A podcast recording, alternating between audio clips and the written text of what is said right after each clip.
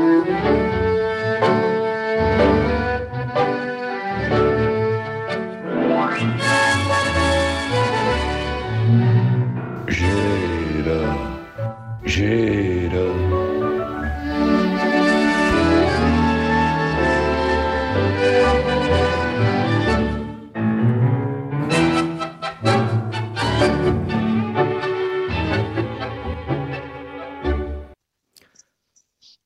Claro, tiene usted razón.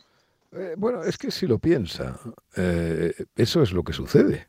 O sea, mm, un año es eh, una magnitud, digamos, flexible, porque a veces, y a veces un poco inútil, porque en un año a veces hay años que no pasa nada, que se necesita más tiempo, digamos, ¿no? Y hay años tan absolutamente concentrados de cosas que, los hechos rompen las costuras, ¿no? Eh, pero otras veces, otras veces, pues el año dices, bueno, ha pasado el año y qué. Y, y, qué ha pasado en tu vida, en la vida de las gentes. Bueno, pues oye, añade otro año a ver si efectivamente tal. Por desgracia, este año. Eh, no, no, yo creo que por desgracia, por suerte, este es un año mm, de esos eh, apretados, ¿no? Mm, que han pasado cosas mm, casi todas desagradables en España, además. Eh, y, en fin, han pasado cosas desagradables teniendo en cuenta siempre el subtexto de estas, de estas conversaciones, ¿no? que es el mismo subtexto del periódico. Cada día es mejor que el anterior. ¿eh? Y el sol hoy también salió. Sentados estos principios, ¿eh? sentados estos principios de que efectivamente el mundo camina hacia la felicidad y hacia eh, y hacia la, el único sentido que tiene el ser humano, que es vencer la muerte, eh, dado que el mundo camina hacia, hacia esos horizontes, mm, nos podemos permitir el lujo de eh, señalar, pues efectivamente, que en esos, pequeños eh, electrocardiogramas que hacemos mm, cada año o que hacemos cada principio de curso, porque a veces los, uno tiene esa cosa escolar, ¿no? de que el, año no sirve, sirve el principio de curso, o incluso uno tiene el año para uno comienza eh, cuando cumple años, ¿no? Entonces miras hacia atrás y dices, bueno, tal, pero ¿qué, coño has hecho? ¿no? Eh, nada, como el año pasado y como el próximo. Eh, bueno, eso del tiempo flexible, no hay nada más mm, ilustrativo como que ahora estamos a siete horas de diferencia. Usted recibirá el 2024 antes que yo. Bueno, por contrato está hecho así, ¿no? No le parece. tiene sentido, tiene sentido. Bueno, eh, murió Paul Johnson este año, ¿no? Murió Paul Johnson y lo, y lo gozamos aquí. Eh, es una de esas... Eh, los años tienen, tienen esas... claro, ese apunte efectivamente fatal, eso sí que lo tiene cada año, ¿no? pueden ser más importantes para uno, menos importantes para uno, eh, pero efectivamente mm, no, no, hay una noticia más segura que, que la muerte, ¿no? que la muerte de, gente que, que, queríamos y que todavía no, no han logrado vencer, eh, no han logrado vencer esa, esa, especie de vicio de la vida que es el de morirse. Eh, murió Paul Johnson, y lo, echábamos de menos ya hacía algún tiempo y recordamos pues cuando, cuando fuimos a verlo eh, a Notting Hill y cuando, y cuando nos dijo aquello tan definitivo que la guerra civil española era un arsenal de mentiras como no, como no había otro en el siglo europeo. ¿no? Pero bueno, usted debe estar por las cosas, claro, no, estos al fin y al cabo son pequeños efectos colaterales, usted está por las cosas importantes, ¿no? Eh, pasa el año, eh, bueno, a ver, qué, cuénteme, qué, grandes eventos eh, consuetudinarios que acontecen en la Rúa puede usted señalar? bueno, para mí, es que para mí, eh, en España, la noticia de 2023 es quizá la catalanización de España. ¿No le parece? Bueno, pero ya esto, está, ya hablando como una periodista. O sea, la catalanización de España. En fin. Esto, esto les hace muy felices a los, a los catalanistas para empezar, ¿no? Eh, eh, y les hace muy felices a esa especie de español cenizo, ¿no? que arrastra un complejo de inferioridad absolutamente sorprendente ante, eh, ante esa, esa, fracción de españoles que se llaman los catalanes. ¿no? sí, bueno, la catalanización de España, porque hemos trasladado la división, la polarización, palabra del año, por cierto, para no sé qué institución de nuestro país, creo que es el, esto es de la Fundeu, no sé, esto del español urgente que el historia español urgente siempre me da la impresión de tenerlo ahí en la UCI, ¿no? hombre, para llamarse, para, para, ser la representación de Fundeo, eso de llamarse español urgente me parece que es un adjetivo que quizá deberían corregir, pero, eh, pero bueno, las urgencias, mm, no, esto de la catalanización de España no me satisface, como que usted empiece por ahí. Eh, eh, no, mire, vinculado con esto, ¿Sabe cuál es la noticia del año? Vamos a decirlo rápido ya, porque ¿para qué? ¿no? la, noticia del año, eh, a mi juicio, es el encuentro entre eh, Yolanda Díaz y el prófugo mm, Carlos, eh, Carlos Puigdemont en, en, una, no sé, en un tugurio de, de, Bruselas. ¿no? Mm, eso, o sea, eso para mí es la noticia del año.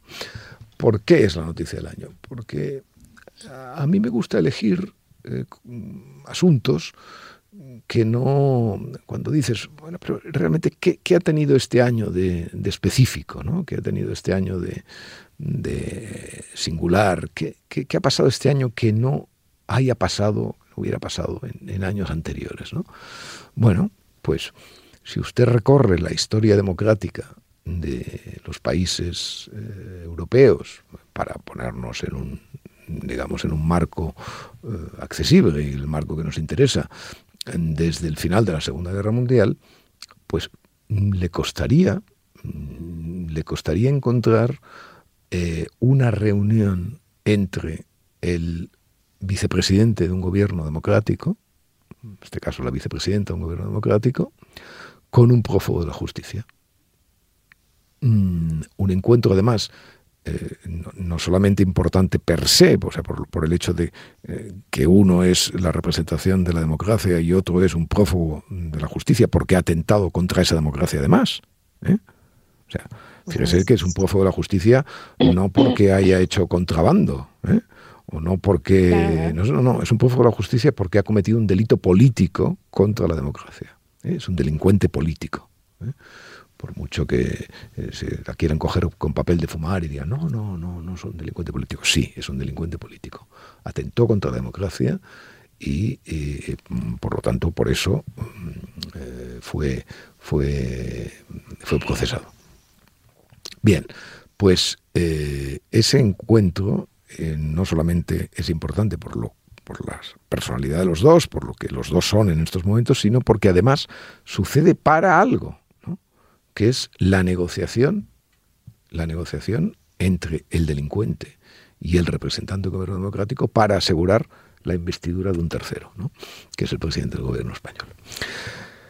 Miren, eh, se ponga como se ponga Pedro Sánchez y todos sus eh, socios y todos sus miembros del gobierno y todo lo que quieran, eh, una vez hayamos dicho que, por supuesto, en fin, hayamos dicho porque nos obligan a decirlo, no porque, en fin, va de su A, ¿no? Pero una vez habíamos dicho que su gobierno es legal. Una vez habíamos dicho que el rey lo sancionó, una vez y el Parlamento lo eligió, y una vez hayamos hecho todos los plácemes estos de, em, en fin, tan sospechosos, ¿no? Sobre algo. Preventivos, preventivos. Preventivos, preventivos. Bueno, pues vamos a decir igualmente que este gobierno tiene el estigma de Caín. ¿Ok? Y tiene el estigma de Caín y ese estigma no desaparecerá O sea, solo desaparecerá con él. ¿eh? Cuando este gobierno uh, caiga. Cuando este gobierno se disuelva en la normalidad democrática de la alternativa o de la no alternativa, pero en fin, que otro gobierno tenga otra mayoría. Esta es la mayoría obtenida por un delincuente político y un gobierno democrático. Y eso, mm, como el periodismo al que nos dedicamos mm, necesita encarnarlo siempre en una imagen, en una figura, en un texto, en un fragmento, eh, de la razón, de la modalidad que sea, pues eso es lo que representa el encuentro de Yolanda Díaz y, y Carlos Puigdemont. Y son así las cosas, querida Santos. Eh, claro, pero fíjese, eh, eh, nos imaginaríamos, porque esto pasó en septiembre, nos imaginaríamos a principios de año que esto iba a pasar, ¿no? No. todo ha pasado, ha pasado también muchas cosas en ese proceso, ¿no? Hubo elecciones en mayo, hubo elecciones en julio. ¿No? Sí, sí, Se pareció ciudadano.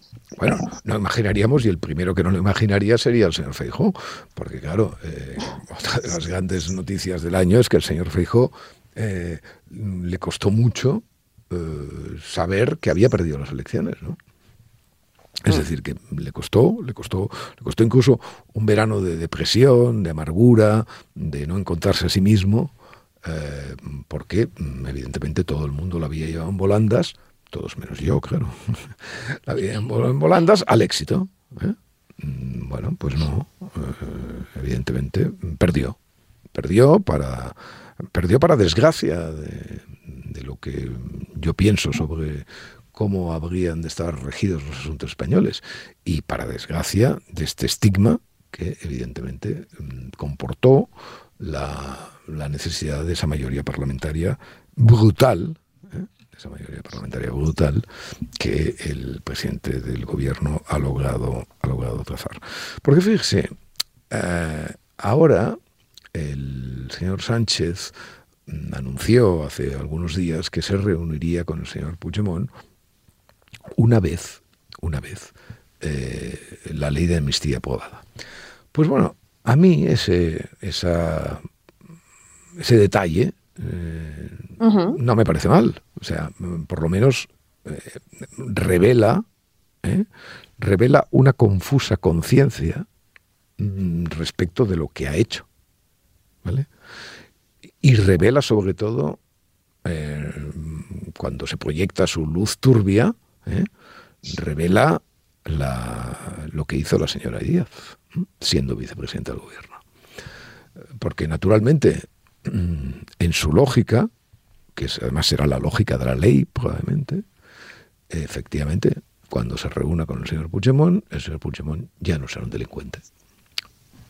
Porque eh, gracias a la negociación, pues el señor Sánchez le ha, le ha, le ha borrado sus delitos, los ha dejado eh, inexistentes, ¿no? Mm, no tienen, no hay nada que le impida, evidentemente, entrevistarse con él desde el punto de vista de la lógica de las cosas y de la lógica legal y de la lógica y de la lógica que incumplía la señora Yolanda Díaz. Por lo tanto... Bueno, mandada por Sánchez, ¿no? Habría que decir. Bueno, sí, sí, pero es que, me da igual, o sea, como, si lo, como si la manda el propio Puigdemont, o sea, no, es que, es que me es indiferente. Ella era y ella es la vicepresidenta de un gobierno democrático que se faltó el respeto a sí mismo. Y por lo tanto, ahí irá Caín siempre acompañándoles. A ver, eh, entre estas cosas tan grandes que usted insiste, eh, también se va a olvidar seguramente de algo que me hizo muy feliz a mí este año. Y es que dejamos de llevar mascarilla. ¿No se acuerda? Ah, sí, cierto. Sí, sí. No se acuerda, ¿no? O sea, en fin, eh, usted sabe el, momento maravilloso de quitarte la mascarilla para entrar en la farmacia. O sea, ¿cómo es posible? Sí, Fíjese hasta qué punto a veces el mundo se vuelve eh, surreal, ¿no? Que, uno celebra como una fiesta entrar destapado en una farmacia, ¿no? Porque, naturalmente, eh, detrás de todo eso, pues había una falsificación, una falsificación de orden científico y de orden político, que fue la falsificación de la mascarilla. Ya hemos recordado que nuestro amigo Roger Corcho está ultimando un libro sobre este asunto. Eh, y es un libro que tiene que tener una mascarilla en la portada y tiene que tener el título esa palabra, porque mm, evidentemente no hay otra posibilidad de buscar un símbolo de la ineficacia y de la estafa como el de la mascarilla. Ahora, eh, durante todo este año de, del 2023, han ido saliendo muchos estudios mm, respecto no solamente de la mascarilla, sino también respecto de algunas de las medidas que se tomaron. Eh, y esos estudios eh, dejan en muy mal lugar no solamente a la política, sino a la ciencia. Eh, y sobre todo la ciencia vendida o, obstinadamente sometida a la, a la, a la política. ¿no? porque, claro, los, solamente ahora se van conociendo los efectos de los confinamientos, eh, de su relativa utilidad, mm, relativa, ¿eh?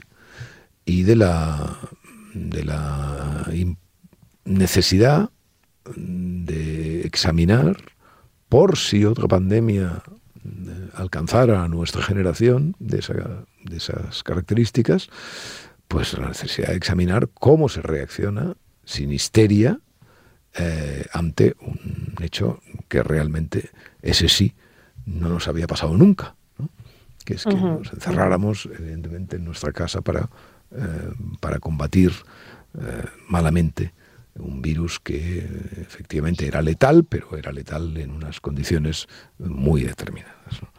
Bueno, dejamos de llevar la mascarilla este año, y eso fue, pues, eh, bueno, lo podemos criticar, eh, podemos decir, porque tenemos que hacerlo así, efectivamente, la mascarilla, los confinamientos, eh, toda esa crítica, pero hay algo mucho más importante, sobrevivimos.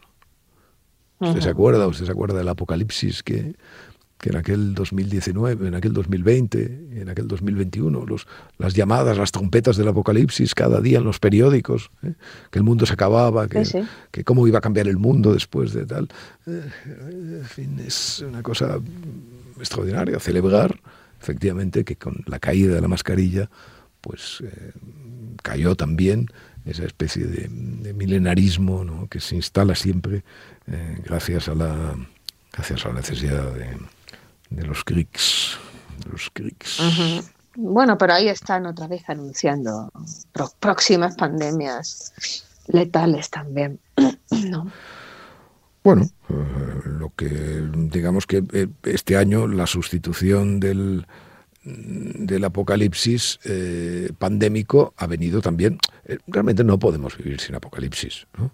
porque es como una especie de pulsión. O sea, entre otras cosas, el apocalipsis lo experimenta cada cierto tiempo, pues un grupo de personas como Paul Johnson, que efectivamente viven su apocalipsis, ¿no? mueren. Eh, y, claro, eso se traslada colectivamente y efectivamente siempre hay una necesidad apocalíptica en nuestro tiempo. Este año, eh, la necesidad eh, apocalíptica la encarnó la inteligencia artificial. ¿no? que el chat GPT, por ejemplo. Sí, que se ha convertido en, se ha convertido en la, en la sustitución pandémica. Bueno, pues eh, muy bien. Moriremos porque una inteligencia superior nos matará. Esto es realmente lo que, lo que una inteligencia además que no comprendemos, la hemos creado nosotros, pero no, no la comprendemos. ¿no? ¿Qué es lo que le debe pasar a Dios un poco? Eh? Fíjese usted. A Dios, sí, sí, a Dios le debe pasar que después de haber hecho todo este tinglado y tal, no, ya no comprende sus leyes. ¿no? O sea, no, no, comprende ni cómo funcionan, ni, ni, ni sabe, en fin, ha, ha dejado todo esto así a la deriva, ¿no? con ese fallo ese fallo vertebral que cometió eh, Dios, que es la eh, calculó mal. Fíjese qué, analogía, qué analogía podemos hacer con la inteligencia artificial, es muy interesante. Dios calculó mal, ¿no? Entonces, eh, aquello que significaba vivir como animales, que es lo que estábamos llamados a vivir, ¿no? Pues nada, y un leoncito, pues va, eh, va por la sabana, pues eh, procrea, come, eh, tal y cual, y un día pues se desvanece. ¿no? Ya está. Bueno, y no, el leoncito no, pues, pues hace sus cosas y, tal, y las plantas hacen sus cosas, y todo el mundo hace sus cosas sin saber que hace sus cosas. Claro. Sin conciencia. Claro. Y entonces, claro, este tío pues calcula mal, se le va la mano, ¿no? Y entonces, eh, pues, conciencia. Eh, igual que la inteligencia artificial, claro. O sea, efectivamente, el apocalipsis nace con la conciencia, porque si, nada, si, ¿qué, más nos daba? Pero mm, la inteligencia artificial, eh, de momento, bueno, yo no digo que efectivamente no pueda producir un, apocalipsis como el, como el divino, ¿no? Pero sin ninguna duda. A propósito, a propósito de Dios, le voy a recomendar uno de los libros del año ha sido precisamente uno que se llama Dios, la ciencia, las pruebas. Bueno, pero esto, Le quiere echar un ojo. Pero esto es, un libro de humor, ¿no? o sea, es un libro de humor. Lo no, que pasa no, que, no, Hombre, yo estoy muy serio, muy yo serio. Estoy, yo estoy muy contento porque, porque es un libro que eh, a mis amigos eh, Max Lacruz y Ricardo Cayuela, pues les ha hecho ganar unos dineritos, o por lo menos no perderlos, ¿no? Eh, que, es muy importante esto, pero claro, es un libro de humor, todo el mundo sabe que eso de las pruebas, Dios y la ciencia, pues bueno, pero, pero nada, está estupendo, el humor vende, o sea, no, tenemos que... Está estupendo, está estupendo. No, no, no, no. Bueno, Chat entonces, GPT. Eh, vamos al chat GPT. O sea, entonces, esta inteligencia artificial tan apocalíptica y todo eso, bueno, pues yo este año, mmm, ahí hay las pruebas en mis diarios, eh, lo, he manejado mucho, ¿no? Eh, lo, lo, he intentado manejar mucho. No, uno de los desvanecimientos del año ha sido que eh, ChatGPT no ha dado lo que se esperaba de él. Mm, sigue bastante, sigue bastante cermeño. Ayuda poco. Ayuda poco. Es verdad que cada vez conozco más gente que lo utiliza para cosas, eh, en fin, pues, ¿sabe para qué lo utiliza mucho? Para redactar. porque, parece, que, parece que redacta bastante bien, sí, sí. No sé, yo. Bueno, no, lo sé. Sí, sí, sí. Dice que redacta bastante bien. Usted le mete ahí tres. Es como la termomix de la lengua, ¿no? O sea, le mete usted ahí unas, unas cosas y bueno, y sale un. Hombre, nunca será eh, sofrito arca de espada, pero bueno. Eh, Exacto. Pero, pero, que como yo no uso Thermomix tampoco, no sé. Bueno, pues hace usted mal, porque la Thermomix es un, una, una, cosa fantástica. O sea, la Thermomix sí que es un, okay. sí que es inteligencia artificial. La ingeniería, la ingeniería de las recetas que naturalmente estoy hablando de la Thermomix del nuevo modelo, no de esas cosas antiguas que hay por ahí, ¿no? La ingeniería de esos precisa para para construir un, un, volumen de recetas que nos dé en fin, si paso primero, paso segundo, tal. Es formidable, o sea, y salen realmente estupendos los platos, o sea que no sé por qué usted no se compone Thermomix inmediatamente. Porque soy una antigua. Es una antigua, claro, usted es una antigua, es lo que, es lo que sucede. Bueno, otra cosa muy importante en el en este asunto de la, del apocalipsis, pero ve, mire, eh, fíjese, fíjese qué cosa más bonita no, no, hay nada que me guste más que examinar la diacronía de las noticias y cómo los periódicos, eh, consciente o inconscientemente, nunca se sabe, eh, la facilitan o se aprovechan de ella. Eh, este año hubo una noticia maravillosa que es la caída, la caída de aquello que pasó, sabe usted, de los 300.000 eh, niños que robados por el franquismo. ¿Se acuerda? Hombre, claro, sí, ¿Eh? sí, me acuerdo perfecto, sí. Bueno, esto es muy interesante, ¿se acuerda usted de esto? Porque eh, esta, esta especie de, de, falacia de los niños robados por el franquismo, que por cierto ha dado origen a, a una película absolutamente estrambótica, que no, no, me acuerdo ahora cómo se llama, pero bueno, que pare, parece que el director no se ha enterado todavía de que esto es un... O sea, sigue considerando que es algo cierto y en fin, forma parte de la, de la realidad de las cosas. Bueno, el cine español, ya sabe. Eh, esto de los 300.000 fue uno, uno, de los, eh, uno de los avatares de este juez o ex juez Garzón, una de sus una, de sus, sintaxis completamente retorcidas y, equivocadas mm, que manejó. no, quizá no con la cifra de los 300.000, que fue, que fue obra de un chifrado abogado de, de Madrid, pero sí eh, pero sí con el hecho en sí de los bebés robados. Bueno, este, este año ha salido en el país el, el hombre este, eh, no sé cómo, era, un forense, el forense en jefe, ¿no? nuestro forense en jefe, diciendo que no tenía ninguna conciencia de que había de que hubiera habido un solo bebé robado, un solo bebé robado, ¿vale?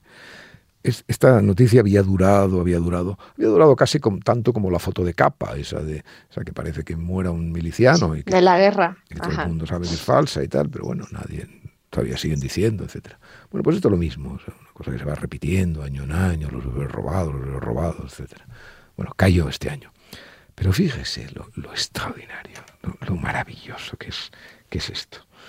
El mismo día, el mismo día, ¿eh? pero es que el mismo día que caen los 300.000 bebés robados. Nuestra prensa, siempre será la prensa socialdemócrata, a decir de Karl Kraus, que es el inventor, por cierto, de este concepto, del cual yo me apropié, como de tantas otras cosas de Kraus, al que hay que volver a leer o al que no hay que dejar de leer nunca. ¿eh? Eh, o sea, al que hay que si uno sabe alemán, pues hay que leerlo en alemán, y si no, pues uno ha de eh, procurarse siempre sus, textos eh, traducidos, su Fackel, eh, esa antología que hizo el acantilado, quizá no es una gran antología, pero bueno, es lo mejor que tenemos, o el contra el periodismo y otros contras que tradujo Aguirre en Taurus, etc. Bueno, hay que leer siempre a Kraus. y decíamos que inventor de la prensa socialdemócrata, de la expresión de la prensa socialdemócrata, esa prensa, el mismo día que da cuenta de los 300.000 bebés de vuelta caídos, saca los 440.000 niños abusados, destruidos y abusados por los curas. Así es, así es. lo cual, lo cual ve, las sincronías del año. Esto, esto, esto, esto es, esto es el ejercicio magnífico de las listas, ¿no? O sea, te permite decir, bueno, vamos a ver, un apocalipsis por otro, pandemia por ChatGPT. Y luego, a ver, cae un cae una, una fake news, quizá la más importante de los últimos 10 años. Bueno, pues se instala inmediatamente el medio milloncito de niños abusados por los maléficos curas pedrastas. En fin, murió María Jiménez. Eh, Hombre, sí. No tiene, Nada, no tiene nada que cantar, ni un trinito. Un trinito, ¿qué quiere que le cante? ojo, ojo. Un, trinito de homenaje. Me regaña porque, luego me regaña porque le canto. Usted, usted cantó cuando, cuando murió eh, esta canción que no sé si le salió muy bien. La gente decía, en la oscuridad, ¿no? Claro. ¿Y qué dice la gente? ¿Cómo es esa? ¿Qué dice la gente? que no sé, que a lo mejor no canta usted muy bien. Bueno, pero eso lo dice, eso lo dice usted de, esa manada, de las manadas esas tuiteras, ¿no? Que le, que solamente hacen que, que jalearla, ¿no? De eh, toda confianza. O sea, pero en la oscuridad, ¿usted la sabe cantar o no? ¿Eh? ¿Eh? no sé, en la oscuridad, tus manos que acarician mi cintura, mi cuerpo que desnudo es cosa tuya, tu aliento que me quema de pasión. ¿Cómo va? Muy bien. ¿Más o menos? Muy bien. Ese es el verso, ese es el verso, el verso fundamental de la lírica española.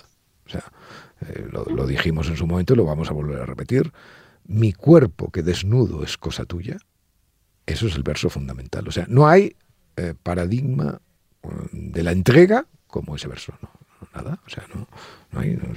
busque usted toda la poesía lírica española, no, encontrará, no encontrará esa, esa especie de. Como, fíjese cómo es, se ve esto en la poesía, ¿no? de, desprendimiento, ¿no? Como si el cuerpo y el alma, ¿eh? creo que se separan, que dicen cuando sucede la muerte y tal. El cuerpo que desnudo, ahí lo tienes, ahí lo tienes. Yo me quedo aquí, yo me quedo aquí observándolo, la mente, la mente me quedo, me quedo, me quedo, pero toma, toma, toma, hazlo con él. ¿Lo ve usted como yo lo veo yo? La verdad es que sí, y así contado, pues más, claro. Bueno, pues, eh, pues murió también María, ¿no? Eh, María llevaba, eh, bueno, y la quisieron, la prensa socialdemócrata quiso hacer también un, en fin, un, mito contra, no sé, sacaban unas canciones ahí malinterpretándolas, no como nosotros, que las interpretamos bien en todos los sentidos. Pero bueno, va, siga usted con las grandes noticias del año, porque nos estamos distrayendo.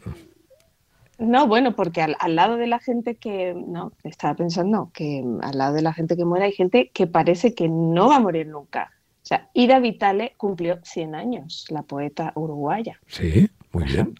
Muy bien, que es muy amiga suya. Sí. Bueno, bueno, y mi tía, mi tía cumple 100 años. mi tía. Pues, le voy a decir, inmortales. Eh, le voy a decir algo sobre mi tía. Cuéntame. Mire, mi tía es la persona de la familia que ha vivido peor. ¿En serio? De toda mi familia, la persona que ha tenido una vida más desgraciada es mi tía. 100 años es la que ha vivido más. Bueno, está bien, lo digo para que, para que, para que, tomen nota, digamos, para que tomen nota. 100 años, ¿eh? 100 años. Está sorda, muy sorda. Pero eh, ahora que estoy empezando a escribir otro libro, Ah, porque este año saqué un libro, ahora veremos. Eh, ahora que estoy empezando a escribir otro libro, ruinoso, como todos, el otro día, el otro día la llamé, eh, la llamé para pedirle un dato. Una cosa, una cosa que ella sabía de la memoria, etcétera, etcétera, de, mi familia. Eh, y me lo dio perfectamente. Claro, dices, bueno, sí, claro, haces mucha no, pero la gente vive demasiado porque fíjate, está sorda, porque se mueve muy mal, eh, prácticamente no sale de casa. Bueno, no, no, no, sale de casa. Sí, sí, todo lo que usted quiera. Sí, todo esto es eh, terrible y tal y cual. Pero, ¿y ese hálito de vida, esa, esa, eh, ese estar todavía en el mundo y poder decirle a tu sobrino, no, mira, tu padre se fue a vivir a Isla Cristina, porque... Y acertarlo. Y, efectivamente, y luego comprobado, es verdad. Eso, 100 años, o sea, 100 años. La conciencia, un siglo entero. Bueno, eh, publicamos Vida Arcadio, sí. ¿Y qué? Claro. Pues, nada. ¿Nada? ¿Nada? Hombre, no, no dirá nada. Fue un acontecimiento. Nada, tonterías. Tonterías, tonterías.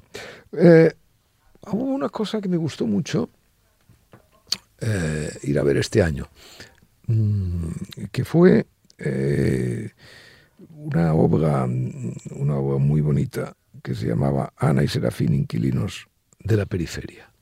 Fui una tarde a ver la ciudad abadía. los autores son viejos amigos de, mi, de mi página, llevan muchos años eh, leyéndome y, les tengo mucho cariño, pero eso no tiene nada que ver. Fue maravilloso eh, estar ese día en Teatrillo de Ciudad Abadía y observar la profunda emoción de esa, de esa historia sobre los, los inmigrantes andaluces en, en Cataluña que, que los dos hermanos habían construido. Me parece, creo que el teatro, que no, he ido yo mucho al teatro, bueno, he ido a ver las cosas de Boadella también, pero lo, más emocionante del año ha sido, ha sido esta obra, sí, fue realmente fantástica. Además tengo como todavía en la... Eh, hace una tarde como cruda, ¿no? de intemperie, ¿no? y muy bonita, una luz uh, así, eh, cruda de, y, dentro se estaba estupendo, dentro del teatro, tan cálido, todo bien y tan y esa historia, esa historia sobre la sobre la inmigración tan bien dicha, tan bien dicha. Eh, bueno, ¿qué? ¿Qué más? Y restaurantes, ¿no? Estaba esperando a lo mejor que me dijera algún restaurante que recordara de este año. Pues, bueno. Es también muy importante para usted. A ver, eh, restaurantes. Bueno, restaurantes son el, el, el el quinteto de Alejandría, digamos. Eh, Barcelona, pues, eh, ¿dónde voy? Pues voy a, a, Nairot, por supuesto. y yo creo que es el mejor restaurante de la ciudad en estos momentos. Voy a Coura, que es el que le enseñó a cocinar a, nuestro amigo Rusty de Nairot. Voy a Gresca, por supuesto, con Rafa Peña, que eh, Rafa Peña es un cocinero de, primerísima, lo que pasa que es, es, un hombre que le gusta demasiado vivir bien. Este es su poema. Eh, Deliri, que nos encanta también, también otro discípulo de, de, Albert Ventura en Coura. Y, eh, y, claro, cuando hay que gastar dinero, pues vamos a estimar. sobre todo vamos a estimar a, a, a, comer los, los boquerones, ¿no? los boquerones que es que una vez, este, porque este año nos cerraron nos cerraron a Lucemas, ¿eh? esta es una de las grandes, grandes necrológicas del año, nos cerraron a Lucemas en, en, Sanlúcar la Mayor, que era el lugar donde mejor se fría España. ¿no? Bueno, pues el lugar donde mejor se fría España es estimar.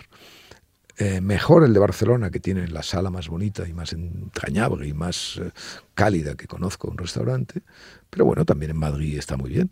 Eh, todavía no fríen los boquerones exactamente igual que en Barcelona, pero se están aplicando. Y los de estimar, mi amigo Rafa Zafra, abrió este año Rural, que es lo mismo que estimar, pero en la carne. Y que he ido un par de veces y, cosa estupenda porque además hacen platos, hacen guisos y hacen estas cosas que, que a mí me encantan porque, ya sabe usted, a mí la carne desechita, ¿no? O sea, no, nada de formas. Eso es muy, es muy, andaluz, es muy andaluz eso, ¿eh? que les guste la sopita y el guisito y, ah, y el potajito. Los guisos, los guisos.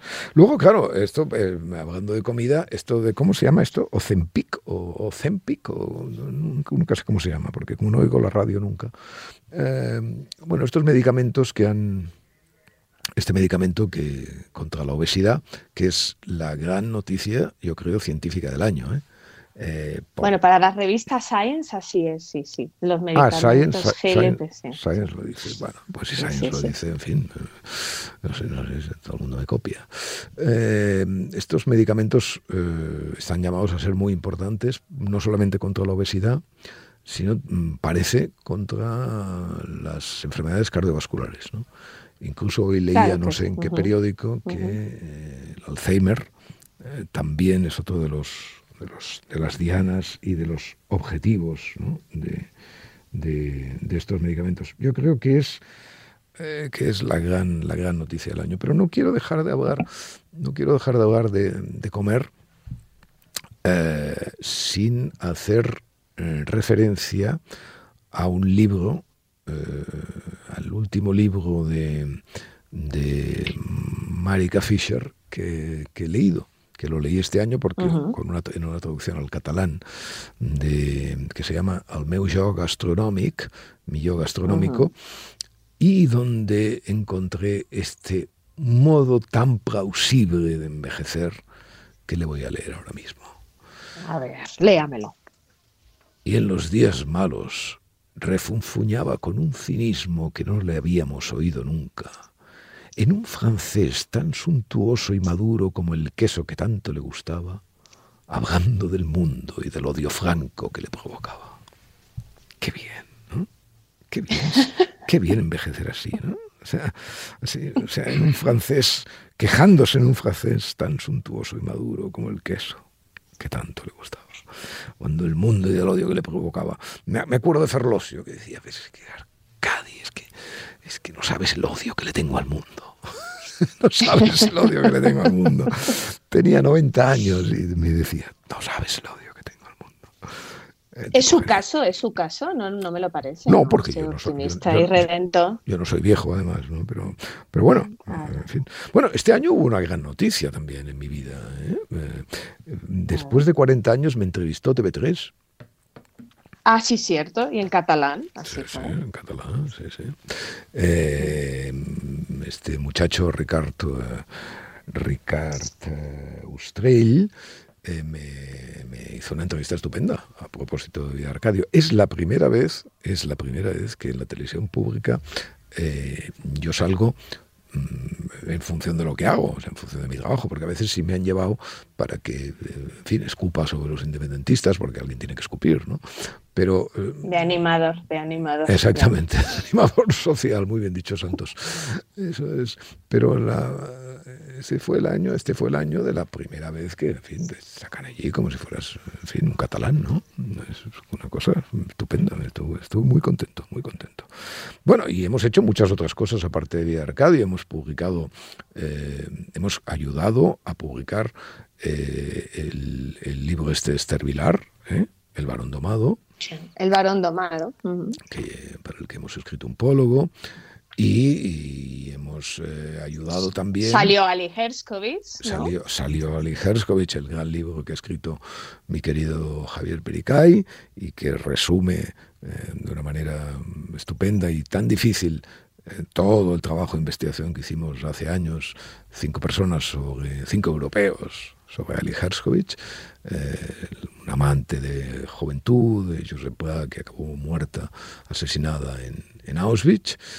Eh, ayudamos también a que la víctima del caso Nevenka ¿eh? mm, eh, pues escribiera su libro y fuimos a Ponferrada a, presentarlo. Bueno, o sea que tampoco, así mirado, pues tampoco, tampoco hemos, hecho alguna cosa que tiene interés, ¿no? Por lo, menos, por lo menos nos hemos movido, ¿no? Nos hemos movido. Y para dejar ya el asunto el asunto de la comida, eh, este año probamos un vino, ¿eh? un vino que me recomendó mi querida Ana Osorio, que tiene aquí una tienda fantástica de vinos en Madrid, vinculada con la con Vila Viniteca, eh, bueno, de Vila Viniteca, no vinculada, el outlet de, vinos, me hizo probar, me hizo probar Les Chassañas, de, de Tony Bernard, sobre el cual dije, ¿quién sin probar este vino podría decir que conoció el verano? Bueno, no está mal, ¿no? En vez de, yo en vez de, no está mal, es eh, un eh, poeta, es ah, un poeta. En esto, esto, del divino, esto, eh, de vez en cuando me gusta dejar, porque entonces allí dicen, no, notas de mazmorra mm, francesa donde estuvo el conde de Montecristo. O sea, toman un vino y dicen, el vino tiene notas de mazmorra francesa, tal y cual, no sé qué. O bueno, o de albaricoque eh, que probó Gauguin cuando pintó, etcétera, etcétera. Bueno, pues yo no, yo pongo estas cosas y me quedo tan ancho. Eh, ¿Quién más murió? Santos. Murió eh, Birkin. Henry Kissinger. Bueno, ya, sí, Claro, usted, usted, claro, como es una persona, efectivamente, usted es una persona que va hacia las cosas importantes. yo, yo le digo, ¿quién murió más? Usted dice Henry Kissinger. Claro, y yo le digo, Jen Birkin, claro.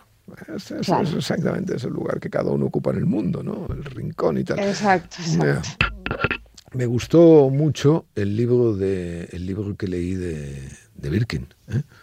Me gustó muchísimo el, el, diario, el diario ese maravilloso que escribió sobre su vida con, con Gainsbourg. Eh, muy recomendable y muy bonito. Como me gustó mucho, y esto lo acabo de leer hace poquito tiempo, eh, eh, Fotografías fijas de Janet Malcolm, ¿no?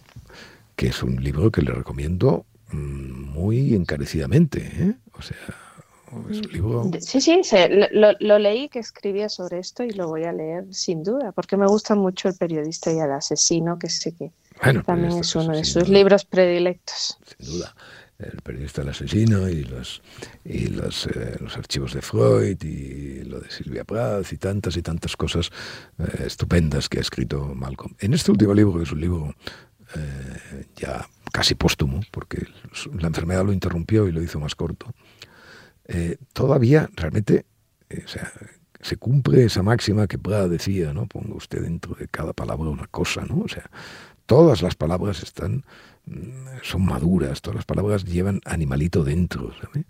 Eh, eh, tiene, comete algún error, bueno, se le va un poco eh, lógico por la edad y tal, pero, pero, sigue siendo una escritora, en fin, una escritora que, que la palabra pesa, ¿no? O sea, escribí el otro día en la tarde, usted sopla sobre esa escritura y no hay ninguna palabra que salga volando, ¿no? Porque todas tienen, todas tienen su peso y su cosa, ¿no? Y, está muy bien. Y luego, claro, es, es, estupenda porque se traicionó, ¿no? Porque así chuleaba mucho de que no iba a escribir nunca una autobiografía y tal, porque la autobiografía, en fin, es género, tal, siempre trata del otro, claro. Por eso yo he escrito Vida de Arcadio, para, porque trata de otro. Pero ah, al final eh, cedió, cedió. Bueno, nuestro Abreu también ha publicado algún libro interesante, entre ellos la reedición de Rebelión en Cataña. que, es el libro, que es el libro que es el libro que cualquier eh, rebelde de cualquier patria debe leer con independencia de, que efectivamente eh, se trate de nuestra patria. Es un libro contra las patrias y de una, de una calidad y de una, sobre todo de una libertad de, de espíritus, marca de la casa. Bueno, a ver, cosas más importantes, venga, coja el timón, no sé. Bueno, para mí, no sé, lo más importante, bueno, una de las cosas más importantes es eh, todo lo que ha pasado a partir de, del ataque a Israel el 7 de octubre y, y, descubrir que el antisemitismo pervive, que, que podría pasar el holocausto otra vez, digamos. Eso ha sido una impresión muy fuerte para mí. No, el holocausto no podría pasar. Mm, porque, ¿Usted cree que no? Porque, como le dije una vez a Félix Yazúa, que hace años escribíamos, escribía una cosa sobre esto, eh, no, porque... Eh, porque no puede haber, no puede haber holocausto con redes sociales. Eh, esto que tanto, tanto les parece que las redes sociales son el holocausto, pues bueno, justamente es lo que impediría el holocausto. Pero bueno, eso no me interesa ahora. Lo que me interesa es que, mire, hablábamos al principio de este, de este programa de la de las cosas que no han pasado nunca, ¿no? que son las que definen el año. Bueno, pues eh, claro, el, eh, palestinos e israelíes llevan muchos años matándose. Pero lo que hicieron los asesinos de Hamas en los kibbutz eh, no, no, no, no, había pasado. No había pasado nunca. No. No había pasado nunca. No había pasado eh, esa, esa vuelta al medievo mm, transitada por las redes fotografiada y expuesta, eso no había pasado nunca. Eh, esa, eso es eso es lo eso es lo que va más allá de las de las etiquetas ¿no? el conflicto árabe israelí el, el recibimiento del antisemitismo bueno todas estas cosas que obviamente utilizamos ¿no? porque necesitamos atajos pero eh, eso que pasó no había pasado nunca. Y, ha provocado, pues eh, evidentemente, como ya era de esperar, los principal, las principales víctimas, por lo menos numéricamente hablando, de los asesinos de Hamas han sido, están siendo los palestinos. Y eso es la, y esa es la cuestión. Y eso es la, en fin, lo que uno siempre tiene que retener sobre las cosas. Eh, no pasó nunca y pasó este año. Pero bueno. Eh, ¿Me va a contar de Piget hoy? Bueno, claro, pero su propia novedad, ¿no? Eh, Piget empezó a explicar su vida este año. Porque, oiga, cuando el cerdo quiere ser jamón... Solo puede ser Joselito. Y no quiero deberíamos ir acabando, ¿no? Sí, sí, sí, sí, ya es hora de acabar. Eh, ya, se, le, está haciendo tarde. Ya, lo que como, pasa... como a su tren. lo que pasa que eh, no quiero no quiero dejar de, ya que los años, el tiempo, sobre el, carácter a veces visionario que, tiene mi mirada. ¿no? hace, hace años, hace años fui a Estocolmo, en el año, creo que fue el 2012 o el 2013, no recuerdo bien. Eh, y entonces lleva, mm, cuando me voy de viaje, a veces llevo un diario y tal. Escribí una cosa que vi en Estocolmo, que es que eh, todas las chicas, mm, era verano, y entonces en Estocolmo sale todo el mundo, con las florecillas y tal.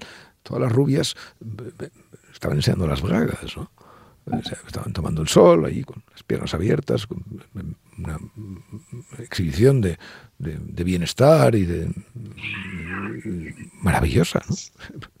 Pareció fantástico aquello. Y escribí, digo, pronto se va a poner de moda esto de, ir en bragas por la calle. Bueno, pues este año, este año leí en Locke, la, revista de nuestra querida Landaluce, que efectivamente llevar, ir en bragas por la calle ya es tendencia. Eh, fíjese usted. El problema, em, el problema es que con las bragas me pasó lo mismo que con Factual, ¿no? que mm, hago las previsiones 10 mm, años antes de lo que toca. Pero se olvida usted la noticia más importante del año. ¿Cuál? ¿Cuál? Ah, ¿cuál, cuál? Piense. Eh, ver, no sé. Cuando la eh, suerte que gela, fallando y fallando. ¿Eh? ¿Sigo? El año, de, el año de gira, gira y usted sin saberlo. Y usted sí, fíjese, es que porque, porque no me concibo noticia yo ah. todavía. Muy bien dicho, Santos. En cualquier caso, como es el año de gira, gira, no lo olvide nunca. Al mundo nada le importa. Un